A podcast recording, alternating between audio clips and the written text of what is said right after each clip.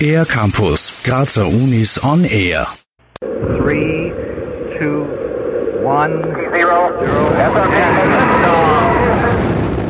So eine Stimmung herrscht am 17. Dezember auch an der TU Graz. An diesem Tag startet nämlich der OPSAT in den Orbit, ein Nanosatellit, dessen Entwicklung die Europäische Weltraumorganisation in die Hände eines Forschungsteams an der TU Graz legte. Was so besonders an diesem Satelliten ist, erklärt Manuela Wenger, Project Senior Scientist am Institut für Kommunikationsnetze und Satellitenkommunikation an der TU Graz. Der Satellit stellt eigentlich ein kleines Labor im Weltraum dar. Er hat neue Technologien an Bord, die jetzt eigentlich auf Satelliten noch nicht so zum Einsatz kommen. Weil natürlich große Satelliten kosten viel Geld und dort setzt man da eher auf Zuverlässigkeit. Deswegen kommt unser Satellit ins Spiel und dieses soll wirklich dazu verwendet werden, neue Technologien auszuprobieren, auch neue Übertragungsprotokolle auszuprobieren.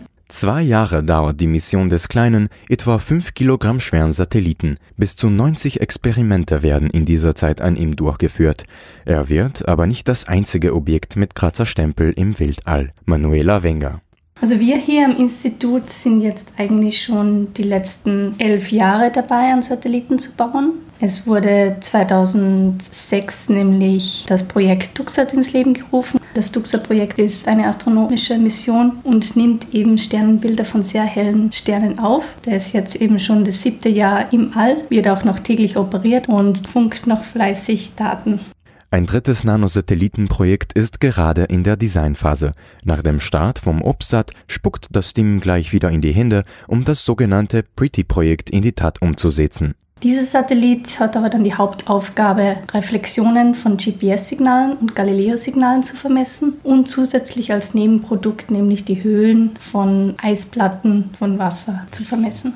Weil solche Projekte über mehrere Jahre laufen, ist im Team eine gewisse Kontinuität ein Muss.